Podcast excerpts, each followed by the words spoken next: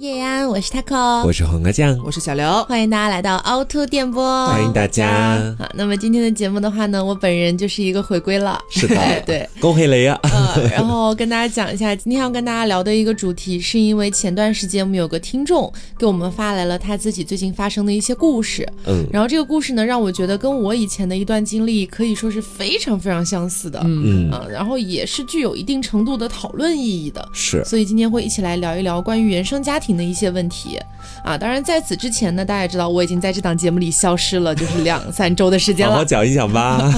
是这样子的，就是呢，我在这个呃十月底的时候啊，去了全世界最快乐的地方——上海迪士尼。对。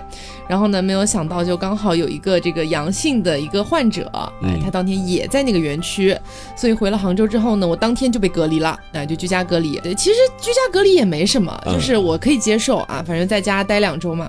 结果呢，待了大概一周多一点的时候，我出现了发热症状。啊，当时其实还挺吓人的，虽然已经做了三次核酸都是阴性了，但是心里还是怕嘛。嗯。然后呢，又高烧，烧了一天多，快两天的时间了，我觉得已经受不了了，我就一直降温降不下去。然后呢，就紧急给社区打电话，然后把我移送到了隔离医院去，又在医院住了大概一周的时间。是你都不知道，他当时刚开始发高烧的时候，我们也就是立马当下就知道了。嗯。我心里其实就已经开始打鼓了，那个时候我在想，不会吧，不会吧，不会这么巧吧？对啊，所以。当时就会很害怕，然后反正在医院住的那段时间也给我住的很糟心，因为当时去的时候没有想到会住四五天的时间，嗯，但是去的时候本来社区跟我讲你可能退烧了，明天下午就能回家了，对，所以也没有带什么换洗的衣服，然后更别提什么护肤品，就啥也没带，然后导致就在那边发烧，然后一直高烧不退，反复做核酸检测，对，然后又在身上一直出汗，但是又没有换洗的衣服，也没办法洗澡，就整个就是一个非常可怕的状态。总而言之。现在是已经好了，也没有问题，也不发烧了，就是呃，留下了一点点发烧的小小后遗症吧。就是现在的整个口腔是比较肿胀的一个状态，嗯啊，前段时间那个嘴上的泡才刚刚消下去，这样的感觉。嗯，最后那两天他还天天哭，打电话问我要回家。对，我那天跟他聊点工作上的事情，电话刚接通，他还没说两句话就开始 就开始抽泣了，你知道？我说怎么了？怎么了，姐姐？因为自己一个人在医院隔离，真的很无助，嗯，就是。能跟你说话的只有护士，而且那个隔离医院特别忙，一个护士要管一整层的病人，是他不可能没事儿了就过来跟管你聊聊天，都没有这个时间。我当时还给他支歪招，我说你找护士聊聊天啊，好好发散一下自己的。说我不想跟你聊天什么的，也不想太麻烦医护人员这样子啊。总而言之，就现在没事儿了啊，跟大家说一下。好，那么我们回到今天的主题啊，刚刚不是有提到是我们一个听众给我们发来的他自己的一段故事嘛？嗯，那就请刘总来为我们讲述一下这样的。一段故事吧，是的，呃，这个事情呢，是一位我们的十九岁的一位男听众，嗯，呃，他是一个美术生，今年大概下个月月初的时候，可能就要参加那个美术的那个考试了，艺考了。啊，对，然后呢，他在大概一周左右的时间吧，跟我发来了他的这个故事，他跟我讲说，就是他的爸爸妈妈在他小时候三岁的时候就已经离异了。啊原因好像是因为家暴，就是当时很小的时候，他爸爸就是家暴他的妈妈，然后分开之后呢，他就和他的妈妈一起生活，直到现在他十九岁。后来呢，他爸爸重组家庭了，就是等于是分开之后就再也没见过。然后之后发生了什么事情呢？就是他九岁的那一年，然后妈妈觉得他缺失父爱，就哭着联系他的爸爸说能不能见一见儿子啊，见个面。然后他们俩在九岁那年一起吃了顿饭，嗯，然后至此之后就再没见过了。后来呢，到初三的时候，这个我们这位听众的爷爷他病重，想看他，想见他一次，他也去了。他就人生当中也就见过他爷爷两次，第二次就是他爷爷的葬礼，等于是在他爸爸这边的一些亲戚啊这些人员之间，他后来就根本就没有再联系过了，也没有任何交流，对，也没有什么情感基础。嗯，最近呢，他奶奶离世了，嗯，然后他的爸爸又来联系他，问他去不去。让他回去参不参加那个葬礼？对，然后后来呢，还要把他这个我们这位听众拉进爸爸那边的家族群，要把他拉进去。然后呢，他就觉得呢，这十九年他对他爸爸那边的任何亲戚，包括他父亲本人，就其实没有任何的情感记忆基础，所以就觉得根本没有一些就是情感上面的羁绊。他又会时常想到他小时候的时候，爸爸家暴他妈妈，他就觉得心里边就是很难受，嗯，他就不想去，但是又觉得确实有。血脉在那里，你会有这种感觉，所以他就很纠结，很难过。这件事情到后面又有一个什么反转呢？他跟我讲了这件事情之后，问我该不该退群。我当时给他的一个就是我的小小建议是说，呃，毕竟可能那边你奶奶刚走，呃，既然你现在已经被拉到那个群里，不如你就等这个事情他们那边办完了，反正你也不打算回去嘛。等他办完了之后，你再找个时间，你要是待的不不爽不开心，咱就悄悄退了就算了。哎，就没必要在这个节骨眼上，就是你在这儿再闹一通，万一又什么口角也没必要。嗯，然后他就跟我回说是，呃，他已经退了，然后呢也跟那边回了说珍重啊，不去，抱歉。这样子，结果没有想到呢，他爸爸给他发微信跟他讲说，呃，又问他你回不回来，然后他说我要参加考试，怎么怎么不回了。过了一会儿呢，他爸又微信跟他说，呃，他大伯父就是爸爸那边的亲戚嘛，要加他的微信，让他通过一下。然后我们这位听众就通过了。通过了之后呢，这位听众又和他的这个大伯父发生了如下的一些些对话哈，我就稍微有点长，我给大家简单的描述一下。在对话过程当中呢，他这位大伯父就一直在和我们这位听众阐述他的父亲。有多么多么的辛苦，就这位听众的父亲这些年过得有多么多么的不容易啊！当时分开啊，压力也很大。然后呢，他的爷爷奶奶当时又再三要求他的父亲一定要尽快，就是赶紧再婚。啊，再婚的这位老婆呢，嫁给他爸爸的要求，当初的要求就是知道你有个前妻，还有个儿子，嫁给你的要求就是你以后不能再联系，不能再见你的前妻和儿子。嗯，然后就把这些都跟我们这位听众讲了。然后就最后他大伯父说了一段话，让我当时觉得我还我个人来说挺不能理解的，就说，呃，你不要怨恨你的父亲，呃，我觉得你对他的怨恨好深，这样不利于你的成长，呃，以后如果有什么事情，我可以联系你吗？你有什么事情也可以跟我讲，我们就当做是一个可以互相倾诉感情的朋友。然后我们的听众就有些无语，我也我很缺你这个朋友吗？对我当时我很无语，我说我是没朋友了吗？我要我要跟你这位大伯父来倾诉我的情感，当做朋友。反正后来那个我们听众他自己也做了决定嘛，反正就是也不打算联系了，是该删掉还是怎么样的。然后就向我们表达了一个说，呃，我们的听众当中或许也有很多可能原生家庭或者是父母这辈啊关系有一些多多少少的问题的，可能有很多像他一样的孩子，希望我们或许可不可以有机会的话做一期这样的节。节目，嗯，然后我就想到了 Taco，我跟他发生过几乎是一模一样的事情，对，嗯，而且包括像这个听众的这段经历，大家不用担心，我们是完全征求了他的同意的，嗯，才在节目上来复述他的这个故事的，他是完全 OK 的。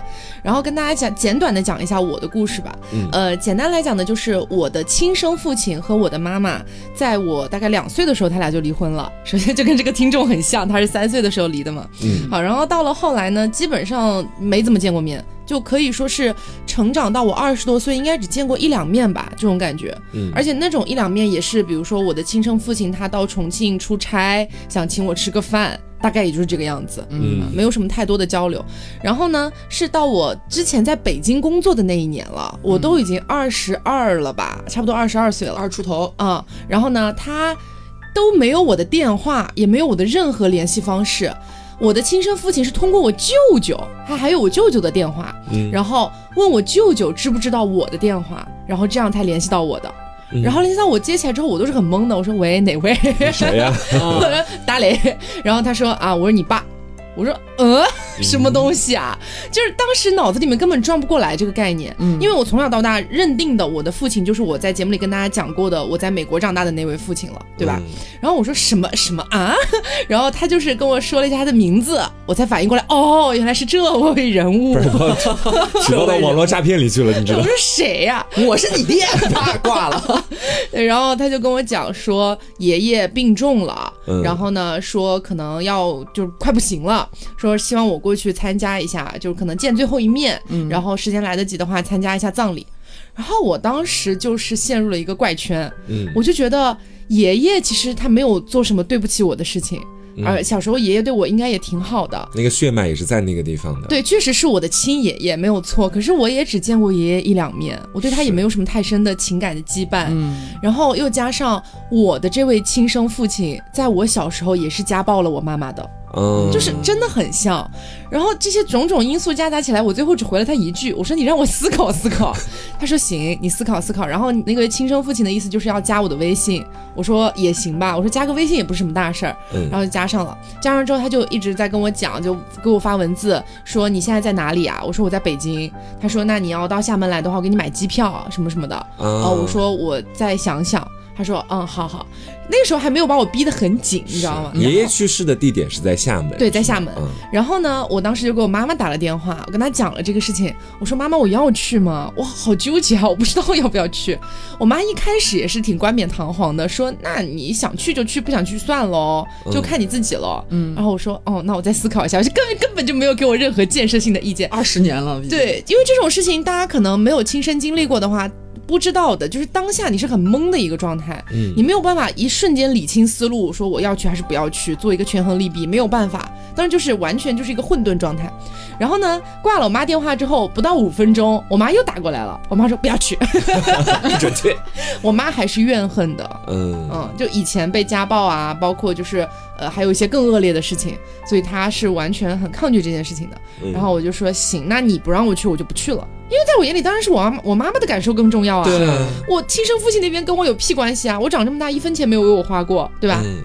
好，然后呢，我就在微信上以文字的方式啊，非常客气的回复了我这位亲生父亲。我说你好 啊，对，就是这个事情的话，我考虑了一下，包括也跟妈妈讨论了一下，我还是不去了吧。嗯啊，就是呃节哀这样子。是。然后我觉得我已经很礼貌、很客气了。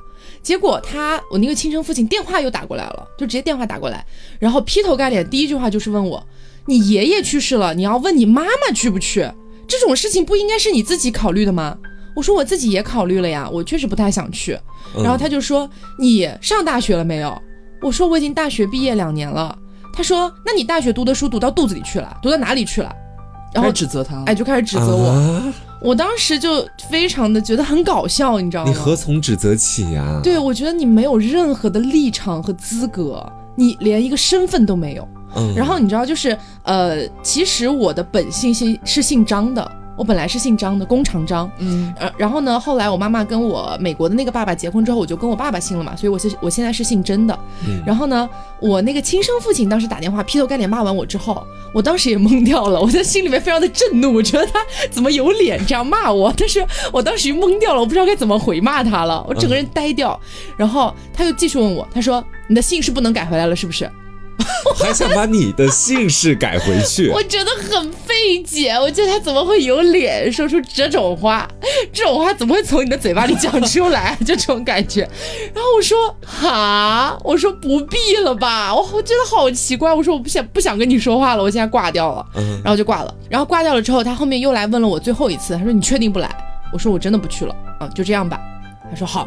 然后就没有再跟我有任何的联系了。天哪！然后呢，这件事情就是会让我觉得，就是你从小在父母的角色里就是一个缺位状态的人，对，你也从来没有给过任何的父亲应该给到的关心关怀。就哪怕说关心过还没给到，你给点钱也行吧，啥也没有，物质精神都缺乏。对，在这样的情况下，你有什么脸站出来指责一个你的孩子啊？确实血缘上是你的孩子，那这会儿记得是孩子了啊？那你早干嘛去了呢？我就真的，我觉得怎么会有人能说出这种话？他可能当时都不知道你现在的名字叫什么啊？他知道，他知道，因为当时我要改姓的时候，还是跟他们那边知会了一下的，妈妈跟他们那边知会了一下，那也是知会了一下，就没有要征求同意的意思。没有什么可以干扰的余地在里面。对，反正当时他和就是一个挂了电话之后非常崩溃，就他爸指责他那次，然后压了电话之后，他蹲在那个卫生间门口就开始嚎啕大哭，嗯，就是话都说不清。他凭什么？他知道我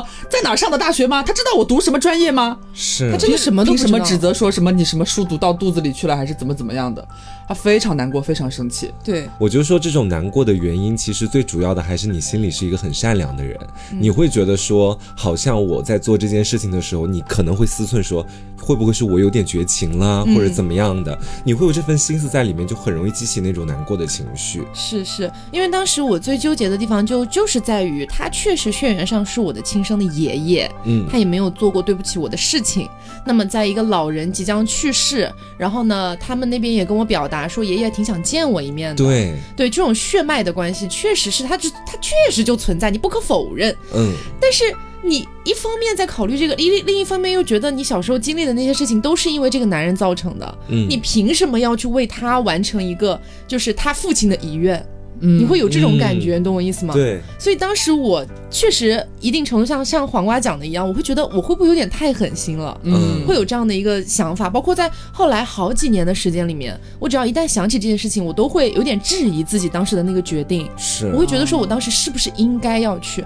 直到我前段时间看到这个听众他来跟我们投稿说这个事情，那个听众发给刘总也发给我了，然后我当时也看到了。我当时看的时候，我非常震惊，嗯，世界上的另一个我。然后我当时我第一反应哈，我就是跟他讲，我说，因为我经历过跟你几乎百分之九十相似的事情，嗯，然后我从你的字里行间，我也能够感受出来，你确实对你的父亲是有些许怨恨的，嗯。那在这样的情况下，你想去就去，不想去真的可以不用去，不要勉强自己去，也不要愧疚。我觉得你出作为一个小辈的身份，你没有这个义务一定要去做这件事情的。嗯，因为对方根本就没有尽到他该尽的义务呀，那凭什么要求你也要做到这样的事情呢？嗯，而且我觉得说这件事情如果是另外的一种展开方式啊，假设从我的角度，我如果要去的话，只可能或许是因为那边的爷爷或者奶奶在我小的时候就对我特别好，你是有印象的。对，整个成长过程当中，虽然我的父母离婚了，但是他一直还记挂着我，比方说每年过年的时候都会来问问我好不好，或者给我包一些红包，平常有机会也会想让我去他们家，让我跟他见面。我觉得这种情况之下，我或许会。去参加他的葬礼，对。但是如果他跟我的父亲一样，就是这个我们前面故事讲那个父亲一样，都是一直没有联系我，这么一消失十几年的时间，而且他是整家人都没有再跟你有任何联系，我为什么要去呢？你在我的成长过程当中，我的父亲没有参与进来，你也没有参与进来，对。那我去这儿，我以什么样的理由去参加你的葬礼？我没有办法说服我自己去，对我甚至都觉得自己不能自洽的感觉，嗯。所以我觉得像这位听众投稿的这个问题，我能给出的。就是我能给出的最礼貌的回答，真的就是你想去就去，不想去真的不要去。嗯，就是这种感觉。所以从这个问题，我们也延伸到了关于原生家庭的一些思考哈。就比如说像刘和黄瓜的家庭，相对来说还是算比较稳定的了嘛。嗯，对，起码父母也没有离异嘛，然后可能也没有就是说呃一些家暴啊或者什么东西出现，应该没有吧？没有没有没有，我们还是比较幸福美满的。广义上来说，对，所以我我其实从小就很羡慕在。在一个很稳定的家庭长大的孩子，嗯，其实我这段时间有的时候无聊会回听我们之前的一些节目，有些童年系列，然后我可能会讲到我美国的那个父亲啊，他从小多么的开明啊，对我多么多么的好啊这些的，然后呢就会有评论区里面的一些听众说，哇，感觉 Taco 的家庭好幸福哦，爸爸好开明哦，什么什么的，没错，我爸确实很开明，但是你要说我从小生活的家庭是幸福的吗？我觉得是打问号的，嗯，就是说到底，他对我确实很好，我也非常的爱他，他也非常的爱我，但是我们确实少了血脉的联系，是，而且这个东西在传统的中国人的一个心里面，它又是占据一个很重要的位置，对，所以你始终会感觉有一个东西是缺失的，对，而且其实你在和你的就是你认定的那位父亲就是建立这种亲密关系的时候，其实你已经不是特别特别特别小的孩子，对我已经七岁了，对，已经有记忆了，是。而且我觉得说，好像每个人所认知的那种爸爸，他其实是只有一个的。嗯，就是说，比方说，有的时候他会他会会跟我讲一些他以前在成长过程当中的事情。嗯，我可能有的时候就会把他所讲的刚那个亲生父亲，嗯，我在他的面前跟他会聊天的过程当中，我把他称呼为爸爸，他会就会纠正我说他不是爸爸。对对对对对，是后面的那一个才是爸爸，就陪你长大的那个人。突然有一点想要哭泣，这在他这里是很严格的。就是从我们的角度来说，可能我们那一下是完全没有意识到这一点的，但他会他每一次都会直。接点拨我们一下，我那一下我心里说，我刚刚好像说了很不对的话，sorry，我说不好意思，不好意思，这种感觉，对对对对对，就是这种。其实本质上我知道，就是没有经历过这样事情的呃朋友们，他们是确实像黄瓜讲的，他可能在讲话的过程中，他不会意识到这件事情，对，他也没有要冒犯你，但是可能在我们这样的孩子的心里面，他就有个小小的位置，爸爸这两个字永远只能留给我认为是爸爸的那个人，对，是这种感觉。就那一下，其实我听着心里一面觉得说为自己刚刚所说的话表示歉疚，一面又很心疼你，你知道吗？嗯，就会觉得说，哎呀，就是他可能平常也不会想起来，但是我们突然冒出一个什么关键词，可能就会让他联想到一些事情了。是，对对对，是这样的。所以我觉得可能这几年大家都会讲到说，呃，其实离婚啊什么的，对孩子可能也不会造成像以前那么严重的一些伤害啊，不拉不拉的。嗯，但我始终还是会觉得。你没有在一个非常稳固的家庭里面长大的话，嗯，不能说是百分之百的不好，但是确实是会缺失一些东西的。是对，虽然我们也经常会老生常谈的讲哈，就比如说，呃，你的父母已经吵架吵得不可开交了，他们每天讲的最多的话就是我不跟你爸离婚就是因为你，就之类的这样子。这样的孩子在这样的环境里面长大也很痛苦。是是，对，就是两边都很痛苦。你知道，其实我不是那种可能说是离异家庭的孩子，但是我属于你前面讲到那种情况之下的孩子。嗯，就我爸妈在我很小的时候，大概七八岁的时候，每天都在吵架。嗯，然后尤其是在我青春期，学习成绩不太好，两个人就有了更多吵架的理由。啊，十三四岁的时候，甚至闹过好多次离婚。嗯，有一次呢，他们两个可能都已经把那个离婚的文件打印好了，嗯，但是没跟我说。我是一不小心走进他们的房间啊，你看到了看到床头柜上有一份离婚协议书。天哪！然后上面我爸已经签好字了，我妈那个地方是个空白。你知道我那一下看到之后，我心里面瞬间就咯噔一下。我说这些事儿为什么我都不知道？嗯，那时候我已经十四五岁了，我对于就是我是否有一个完整的家庭这方面，我是有一定的要求的了。嗯嗯，我会希望爸爸妈妈是一直在一起的。是，所以可能在我很多年之后到今天。对于那件事情，其实我一直都觉得对我爸爸会有一点小小的成见，就是你为什么可以签下那个字？但是我妈妈她自始至终从来都没有签下那个字。就固然他们可能中间吵过很多次架，好像有好几次都把那个离婚协议书搬出来了。嗯，后面有几次我也听到他们去讲过这个事情，但我妈始终就是说。呃，我爸跟他说离婚，然后我妈说离，然后后面就不签不签字。对我，我妈在我就是最近的时候回到家，我们在一块儿一起出去散步走路的时候，也会聊到以前的事情。嗯，我妈说我爸以前不成熟的时候，就会在搞一个离婚协议书，搞得好像很官方的、很很严重的那种感觉。但是我妈在我回去的时候，就始终反复的跟我去说，但我是肯定不会签那个字的。我当时心里就想着有个你，哎呦，你知道我当时听到之后，我心里就会觉得特别暖心。妈妈想要给你一个完整的家庭。对，但是也会心疼她。对，虽然说我们是子女，但是你现在一个成年人的角度去回看当时的事情，或许父母之间在那个时间段，可能真的有完全不可调和的矛盾了，只是我们那时候不理解。那这就回到一个问题，让我觉得好像也蛮值得讨论一下的。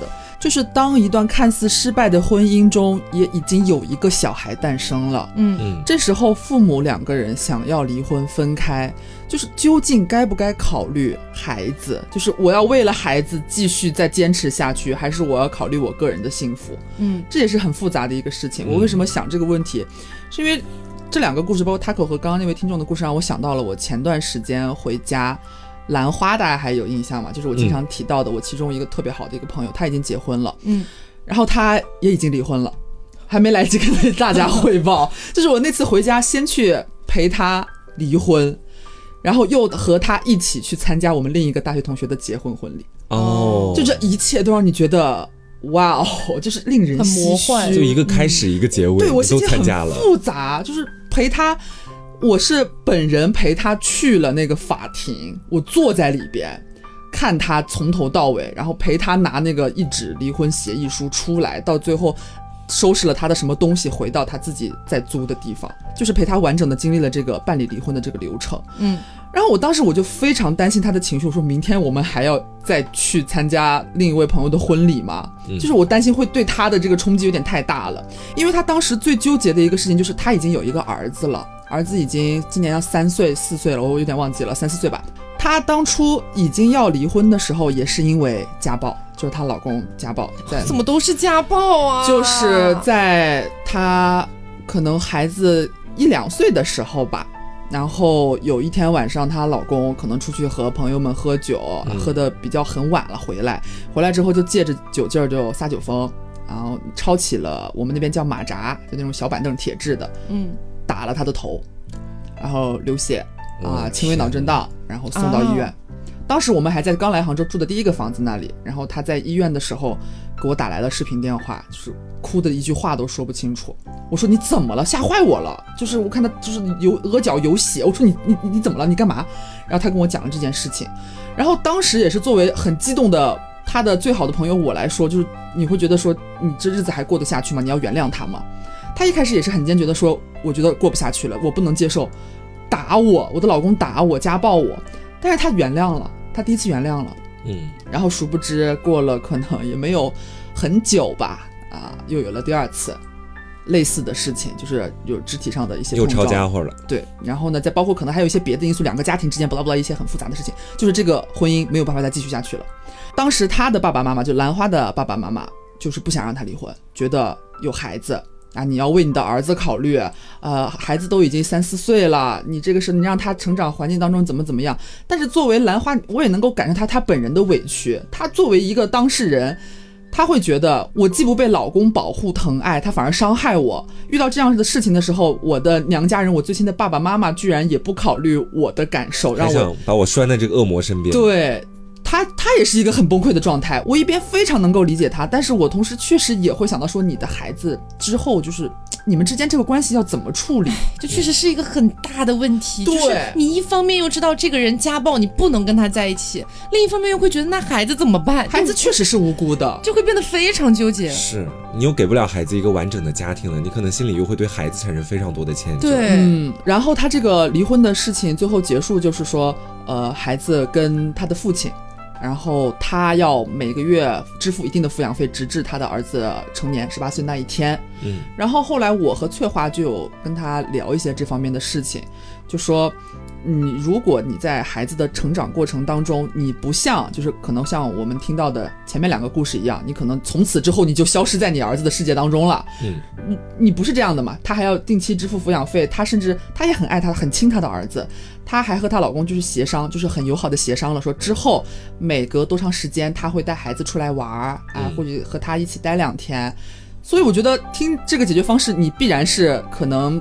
在很长的一段时间，你不可能缺席你儿子的成长过程当中的，是。但是这样的关系一旦延续下去之后，我真的很担心，就是她和她的前夫，还有她的亲生儿子之间，就是这三个人走到最后，这一年一年日子过下去，还会发生怎样的一些情感上面的碰撞，也是我很担心的。嗯。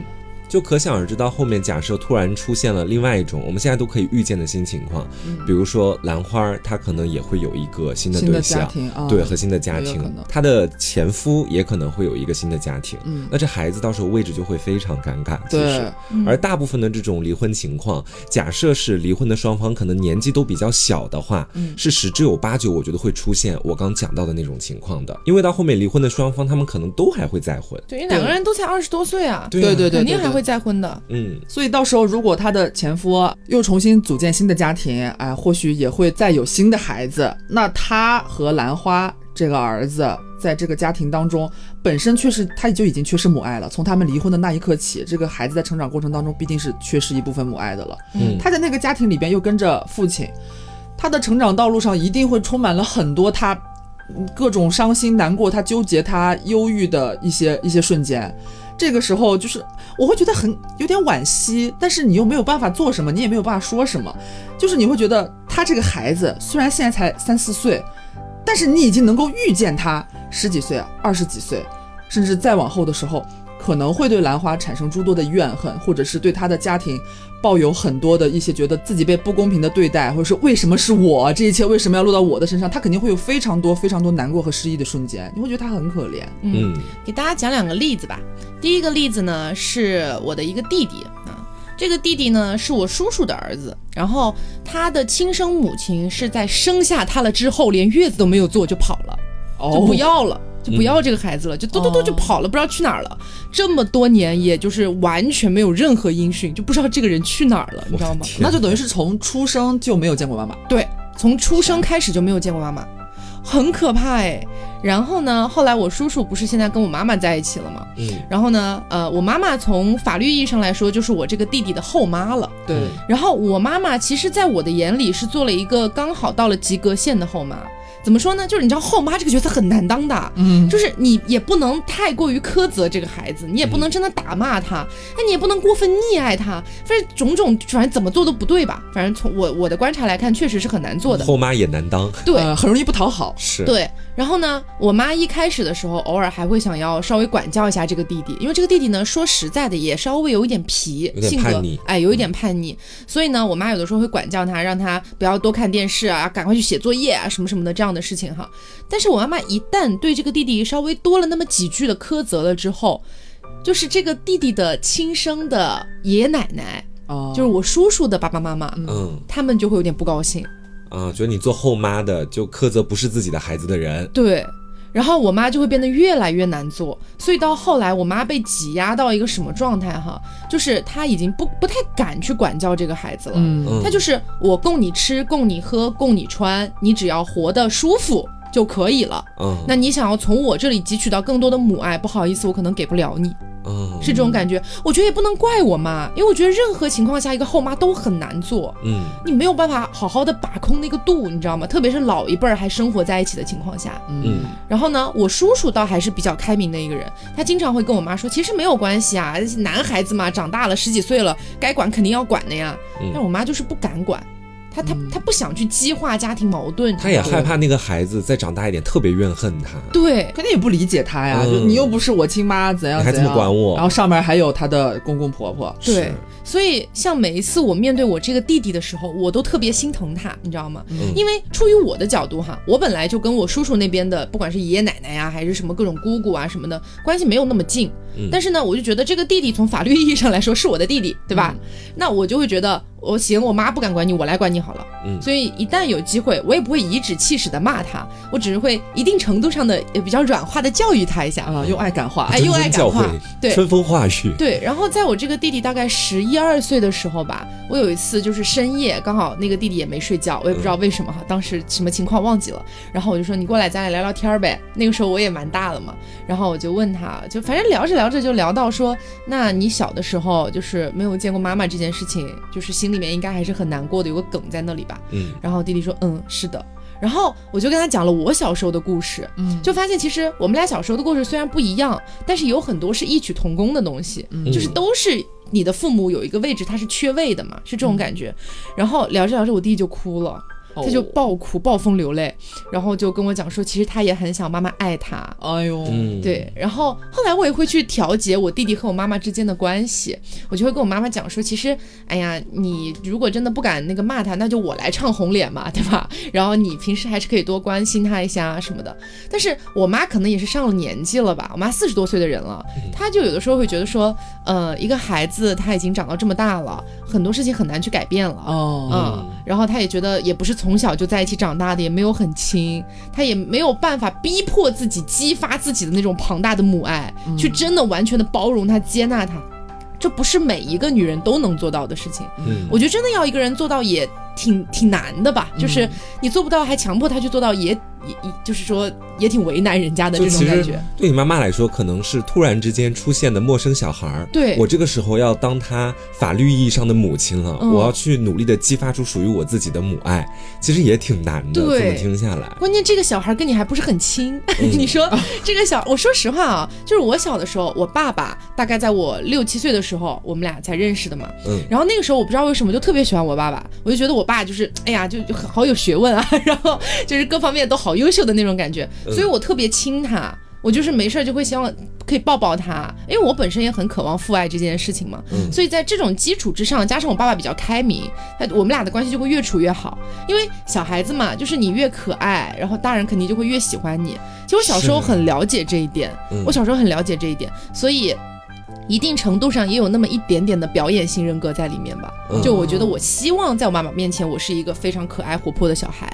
然后，但是我这个弟弟吧，他不是这个性格，他就有点闷，有点阴沉 那种感觉，所以他也很难去主动亲近我妈，我妈也很难主动亲近他，所以他俩的关系矛盾，对，就会变成这样很尴尬的。嗯，所以像这种情况下，你比如说哈，假设我们套用到兰花那边去看，嗯。假设说兰花的这个儿子啊，两现在大概三四岁的这个小孩儿，嗯，未来也是一个可能性格没有那么开开朗活泼的这样的一种性格的话，他面对他的后妈，他的后妈他该怎么相处？我觉得很难。他想找自己的亲妈，但是亲妈可能又会有了一个他的后爸。对，就总而言之，他可能两边都寻求不到一份属于自己的爱。对，两边或许还又都有了新的小孩，是，他又会觉得好像我哪边都没有一个完整的归属。对，你说这个真的让我想到我们家的一个例子。嗯，我记得我以前。在节目里跟大家讲到过，就是我们家有两个小孩，都是我的外甥女啊，一个稍微木讷一点，然后笨笨的，还有一个特别机灵、特别聪明的那个。我以前跟大家讲过嘛，就那个特别聪明、特别机灵的那个，他其实就是另外一种形式上的那种与与原生家庭有残缺了。嗯，就是他爸妈虽然没离婚，但是基本上一年只跟他见两面，他有点留守儿童的意思。对，就完全给我大姑，也就是他的奶奶去管了。嗯，他的爸爸妈妈都在广州那边去打工，在工作呢。然后你就会发现这个小孩，我以我以前在节目里跟大家讲过，就特别机灵啊，逢逢逢人就会说你好呀，然后就是各种想要讨好你那种感觉，就是呼之欲出，让你很明显是吗？对他跟其他同年龄的小孩都不一样，但是呢，可能他也有点小孩，属于小孩自己的那种天真，就就是他会觉得说，在过生日的时候，假设许生日愿望啊，这个或许是真的会实现的，嗯，所以他好像在有一年生日许的愿望就是希望我能和我的爸爸妈妈永远在一起，但当时他的爸爸妈妈还在遥远的广州，然后导致在场的所有家人都听他许完愿望之后都开始流眼泪，你知道吧？就这个小孩确实也挺可怜的，他就是刻意戴上了那一层看起来很活泼可爱的面具，也只不过是想让自己得到更多的爱。对，但说到底，他有自己很童真的那个部分，是希望自己的生日愿望可以实现，和爸爸妈妈永远在一起。嗯，你就会觉得说，这其实都是这个家庭带给孩子的一种枷锁和束缚。对对，而且一般这种家庭成长起来的小孩，你不可避免的他会过早的，就是早熟，有一点。嗯，他真的，他也不想这样，但是。他所处的环境，比方说像你，你那个什么侄，你是叫侄女儿吗？就你刚外甥女哦，外甥女儿。孩子从很小的时候，他当他有了自己的意识，他也会知道哦，我爸妈不在身边，我现在其实打引号的寄人篱下。嗯，对对对，我要小心，我要学会看眼色，我要努力让我身边的人喜欢我啊，我不要惹他们生气，这样或许会不会他们有一天也说的那什么一点，也不要接纳我。对对，我也希望他们接纳我，多给我一点，会不会对我更好一点？我在这里可以过得更好一点。是，这些都是小孩子被迫由于这样的家庭因素。他会过早的被灌输到这种思想，对对对，是这样的。就比如说我前面讲的那个，呃，就是我小时候也有点表演型人格的那个经历。我现在去复盘我当时的那种那种思考，我真的觉得不是一个六岁的小孩应该有的。对，大家觉得六岁小孩就应该天真烂漫啊，活泼开心就好了，活在自己的世界里，有动画片什么的陪伴你都 OK 啊。对，但当时我知道我家里的情况，我知道我妈跟我亲生父亲离婚了之后，我妈妈自己一个人打多少份工，过得非常的辛苦，还要养我外公外婆。等等的，然后当时我妈妈身边有非常多追求我妈妈的人，然后我妈妈都会带着我去一起见那些男人，然后我就会在这些男人里面做筛选，你知道吗？我才六岁，我才六岁，我会替我妈妈去思考哪个男人最适合我妈，然后确实也是加上我的爸爸对我非常好，我也非常喜欢他这些点，所以我会希望是不是我努力一点。就不要让我爸爸讨厌我，不喜欢我，这样我爸爸就会跟我妈妈在一起。哦，你会有这层想法在其中。对。哎，所以是我觉得，就这种家庭的一些破或呃破损吧，可能会给一个年纪很小的孩子突然加上一些他根本不该思考到的问题。对，而且这些东西不是有人教他的，是都是他在这个环境里面自主的去学会的。就其实我是能够看得明白为什么我的那个外甥女会有种种那样的表现嘛。但是最致命的点在于，我不知道该如何去引导她，你知道吧？其实我有数次，我想把她拉在我的身边，想跟她去说一些什么，我脑子里说的无非。就是做自己，但是我跟一个六岁的小孩说你要做自己，他根本听不懂。或许这就是他自己，你知道吗？嗯，他不是在专门做什么，这是。我刚刚突然想到，这可能就是处在那样一个环境和年龄的小孩，他很本能的一种自我保护的对，这是一种自我保护机制。而且我是一个就是在外打拼的舅舅，我可能在我在家的时候我能多跟他在一块交流或者干嘛，去发现他的一些喜好，然后跟他一起去做他喜欢的事情。但是当我一离开我的家乡，他又开始跟家里面的那些年纪稍长的长辈在一块的时候，他马上就又会迅速变成嗯去讨好，去展示出自己活泼可爱的样子，赢得长辈的喜欢那样的一种姿态了。嗯，就你可能很难改变他。嗯，然后前面不是跟大家讲说我有两个例子嘛，还有一个例子也是我自己。是这样子的，就是呃，前面跟大家讲过，在我二十多岁的时候啊，加上了我亲生父亲的微信这件事情嘛。嗯。然后呢，这位男士呢，经常会发一些朋友圈啊，他现在可能自己搞一些小生意啊。啊，现在还加着呢。加着呢，加着呢。然后可能会宣传一下什么的。我平时基本上不会去看他的，但是呢，偶尔闲来无事想起这个人的时候，你就会想到，哦，我已经加了他微信了。我去看看他的生活。哎，看他朋友圈发了什么吧。窥探窥探。哎，多少会有些好奇嘛。嗯。然后我去翻的时候，就会发现他偶尔。哈，可能一两周会发一次。他后来又生了两个儿子，嗯然后呢，他会发他陪着两个儿子去上钢琴课，去上美术课，一起出去游山玩水啊，拍的很多照片，幸福合照是吗？对，各种各样的幸福。还是别看了吧，我觉得。然后我当时就会很病态的觉得，就是凭什么？嗯，凭什么这两个小孩可以得到这些东西，而我就什么都没有？嗯。就是你心里面就非常的阴暗，当时我就真的非常的阴暗。你不要说我善良了，我一点都不善良。对我当时就觉得，呃，说实话也不会真的希望他们死，就是一种心里的阴暗的投射，只是希望他们过得不快乐。就是就是你会觉得我他妈都过得这么苦哈哈的，你凭什么过得那么快乐？这种感觉。然后我后来就是也很病态，就是我明明已经看过了，然后我已经就是感觉被刺痛到了，但是我没事还是会去看。啊，我懂这种感觉。人有的时候好像会有一点那种很很依赖于那个伤害于你的东西。对，所以你想象一下，就是兰花的这个小孩哈，还是回归到这个例子上面，就兰花的这个小孩，如果在以后长大了之后，比如说发现兰花发了自己的。就是后来生的小孩的朋友圈等等的，他也会很爆炸，一定会有这样的心态的，就是这是完全不可避免的。但是我们这里一直在讲兰花这个例子，不是说在抨击兰花或者抨击她老公什么的，都不是啦。就是说，因为现在只有这个例子比较好举。我们的意思是说，这是一个大人和小孩之间都我我觉得完全无法权衡的事情。嗯，就是你比如说像前面讲到兰花被家暴，她当然应该离婚了，她不离婚，她待在恶魔身边干什么呀？就没有人会希望他继续走下去啊。嗯。但是另一方面又会觉得这个小孩确实很可怜，他又该怎么办？是，所以这是这个问题最大的一个症结。我其实，在前面刘刚开始说兰花的故事的时候，我脑子就我脑子里就在想，哎呀，这到底该怎么办？两方面无法权衡。后面我觉得说，我们可以从另外一个角度去看这个事情，就是这个事情我们可能已经没有办法改变它什么，嗯，但是我们可以从中获得一些启发，嗯，比方是说，呃，男孩女孩在一起的时候，可能不要那么着急的去结婚啊，结婚了也不要那么着急的去要一个小孩儿，对对对。你尽量去延长你恋爱的时间，去更加多多的了解这个人。嗯，结婚之后也尽量不要火急火燎的，马上就是大个肚子生个小孩儿。那如果中间出现了一些问题，嗯，或者说小孩出生之后你们两个出现了那种家暴的情况，就会很难解决，后悔都来不及。对，这个只能事前预防。我觉得，对，因为说到这个点，确实是每每一招他都中。我跟你说，他和这个前夫其实当初认识的时候，有点像是闪婚的意味啊，坠入爱河了。对，就是。她是一个兰花，是一个很孝顺的女儿。然后，但是我们经常有时候开玩笑，包括她自嘲，她会说她自己是愚孝。嗯，就是她毕业之后其实可以留在太原的，她是平遥那边的，其实是一个小县城嘛，旅游的一个县城。她家庭条件其实也就普普通通，普通小康家庭。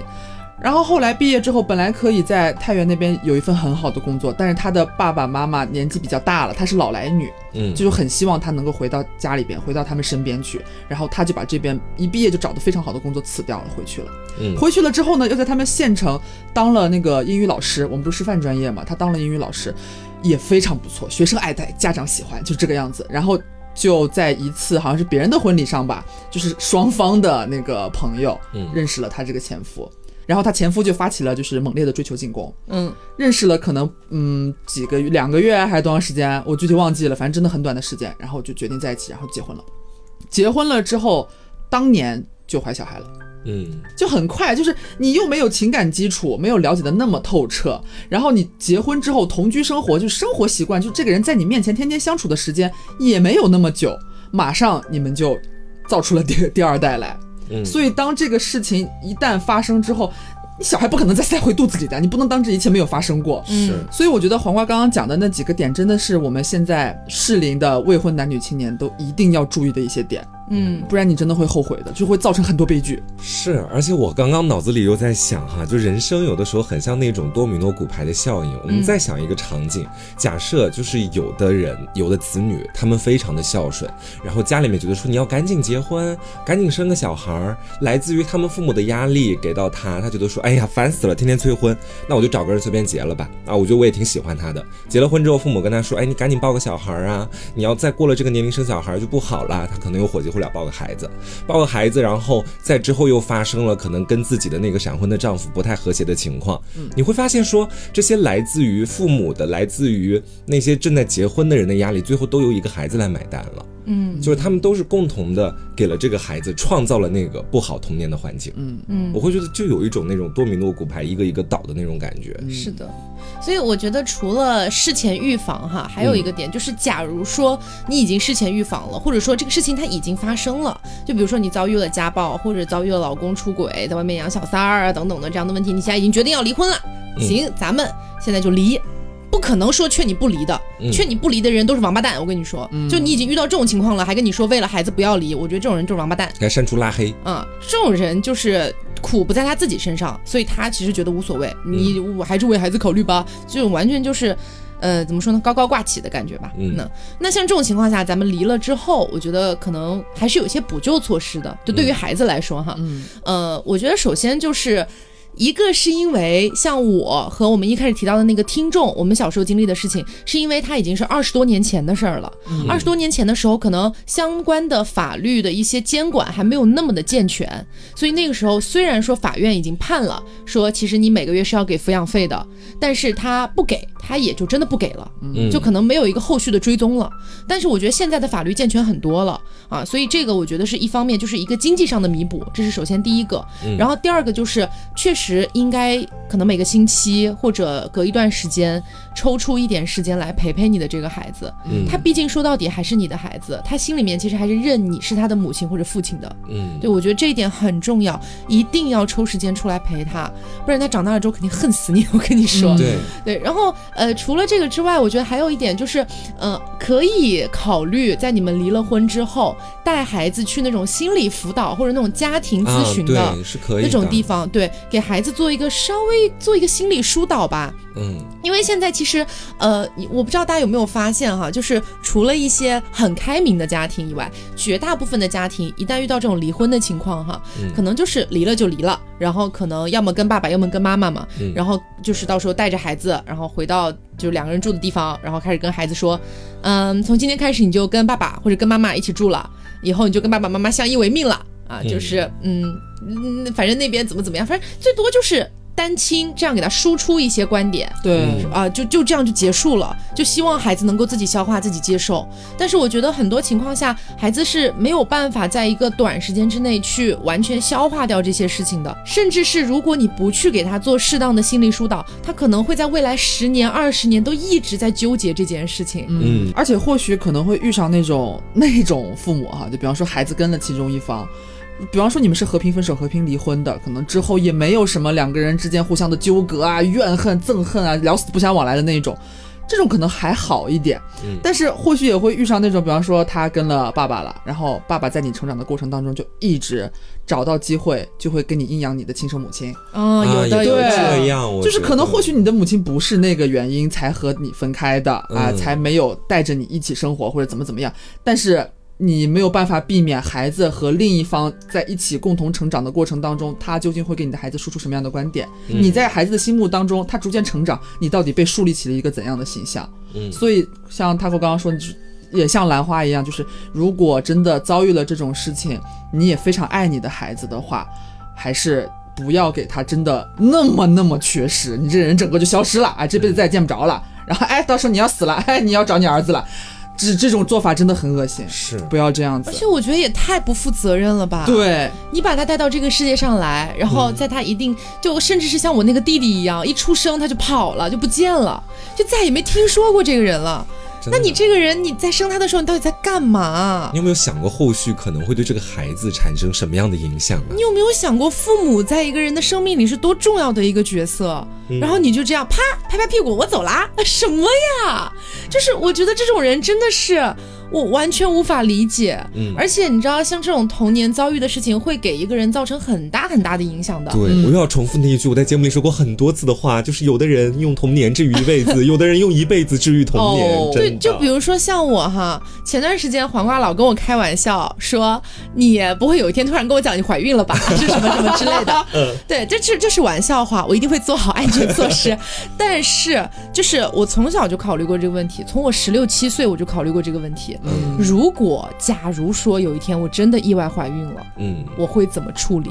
嗯，天哪，我真的，因为，呃，可能很多的女生，呃，可能没有经历过小时候比较破碎的家庭的话，她们大部分应该都会选择不要这个孩子的，就是会觉得自己还有更好的人生嘛，对吧？未来还有更多的机会，没有，而且现在如果要了一个孩子，会有很多经济啊方面的一些一些可等等等等的考虑。是，但是我考虑的首要因素居然是，他是一个生命，我真的要抛弃掉这个孩子吗？嗯。我要不要做这样的事情，是我觉得非常不耻的事情。嗯，而且那是你的孩子，他不单单是是你延续的生命。是，就是有时候我跟他哥在一块儿打电话唠嗑，唠那个感情里面的各种各样的东西。嗯，可能有时候就像他前面说的一样，就突然聊到了孩子的问题。我记得那天问他，我说：“你要假设真的意外中招了，咋整啊？”嗯，然后他会说：“哎呀，放心，不会的，我做好安全措施。”我说：“假设真的你不小心呢？”他沉默了，你知道吗？然后我当时我就跟他说：“你不会是想生下来吧？” 然后他会又是陷入很长的一番沉默。我今天才听到他的这个答案，你知道吗？因为我觉得我好像虽然我没有经历过这样的事情，但是如果我真的设身处地去想的话，我好像没有办法做到抛弃他。嗯，因为我觉得我是被抛弃过的人。哦，嗯，你会有你一些过去的记忆加成 buff 在里面。对。所以我觉得我没有办法做到这一点。是，然后其实我觉得我们还是不要意外怀孕。对对对对对，这 重点不是抛不抛弃，不是打不打胎，是不要意外怀孕，朋友们。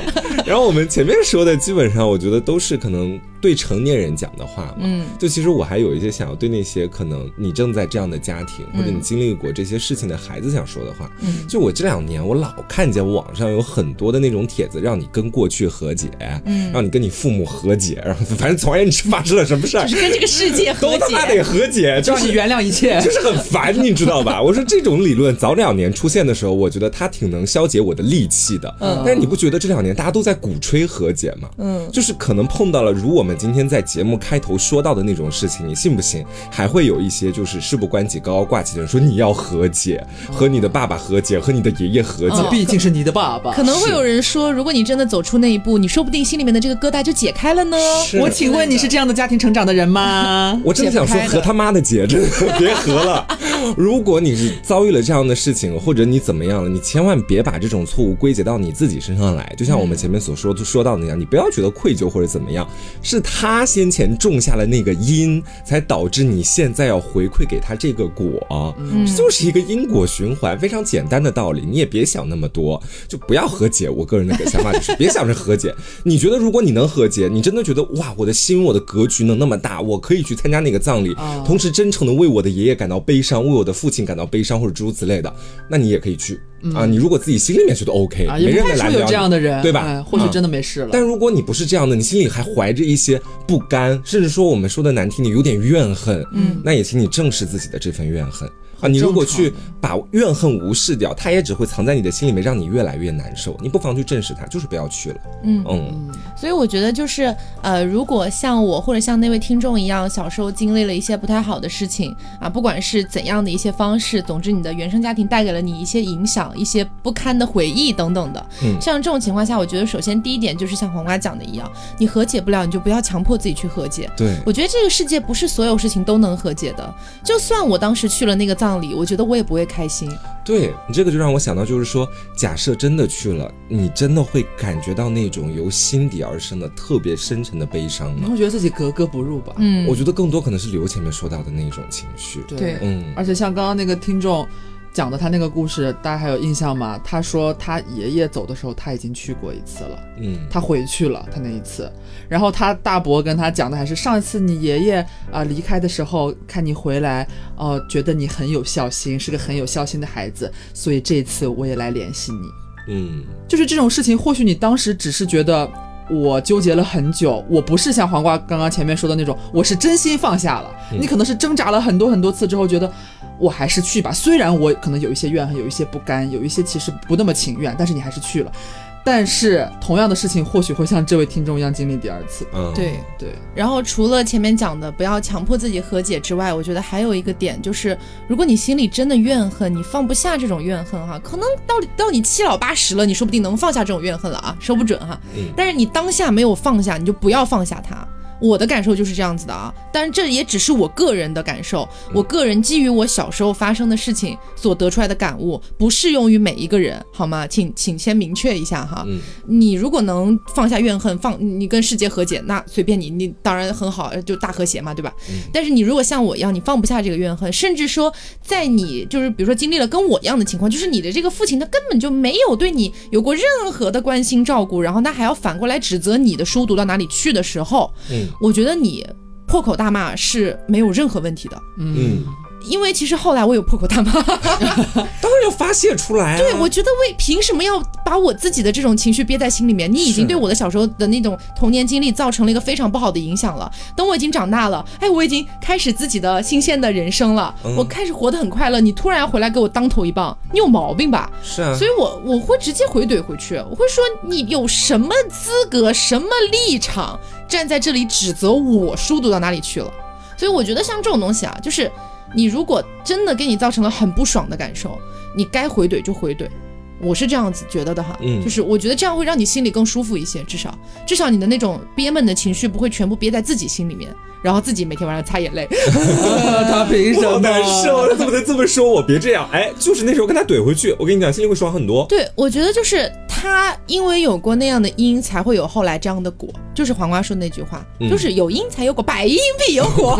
你的报应就是我，今儿我就来教育教育你。就是我觉得一个人他做出了那样的事情，你不能够指望全世界都会以笑报之。对，凭什么呢？血脉确实是血脉，但是很多事情我觉得。不能单凭一个血脉就真的这一辈子就一笑泯恩仇了。你做了再多伤天害理的事情，对一个人造成了再大的伤害打击，你就只单单凭那好歹是你的亲妈呀，那好歹是你的亲爸呀，就真的一切都能过去吗？我觉得有些时候，把所有的事情都用一个血脉来去框架它，烧起了再大的火，你就指望这一块小小不能给它掩住，我觉得其实也挺可笑的。你你作为父母，当时你如果做了那样子的一个决定，你当时就应该有觉悟。你日后十几年、二十几年，或者可能是四五十年之后，你要有这个心理准备，你要承担你当时做的这个决定，后面可能会给你带来的一些影响。对，这个孩子到时候会如何的对待你，我觉得你就你就只能受着。如果他愿意为你养老送终，那么我恭喜你，可能上上辈子你是个好人，你积德了，你积德了。但是如果他真的对你就是恨之入骨。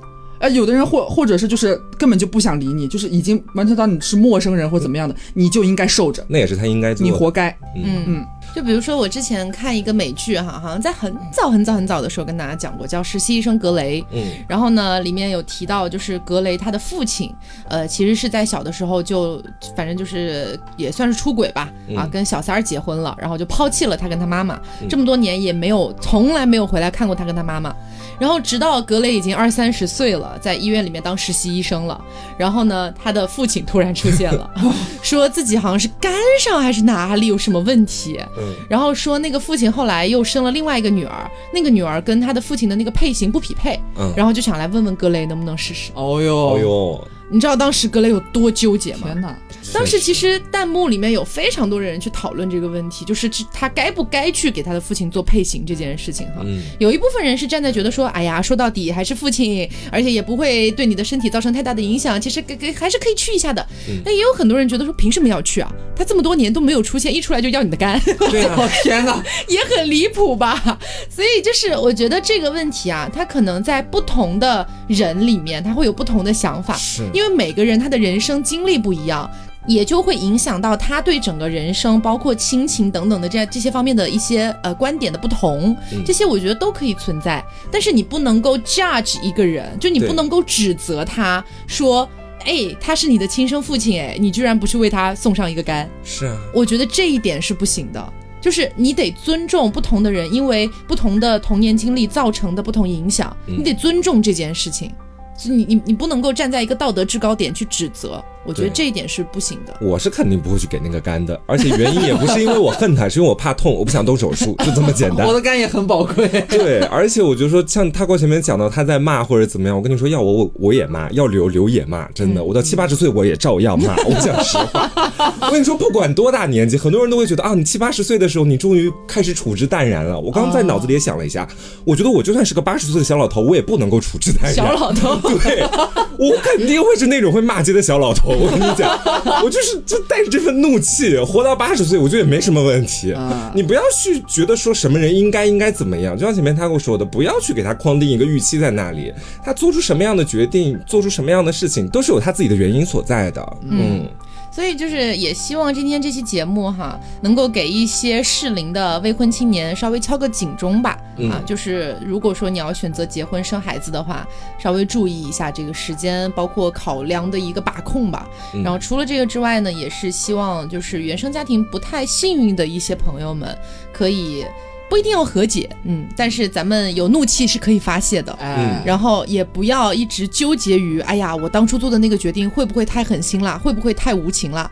我觉得不要这么考虑，就是我们说的百因必有果啊，就是这个样子的，嗯，所以就是反正这些东西，我觉得原生家庭带给一个人的影响，它不是说你说和解就和解的，嗯，没有这种事情。只说说不定他有一天自己跟自己和解了，是有可能的。嗯，但是你不能逼他，也不能在他没有和解的时候去指责他，你为什么不和解？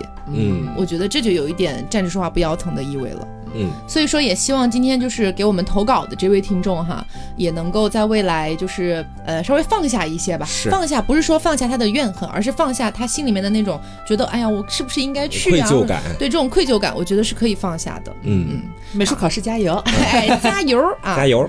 那么今天的节目差不多就是到这里了，也希望大家能够喜欢。那么我是 taco，我是黄瓜酱，我是小刘，别着急，慢慢来，拜拜。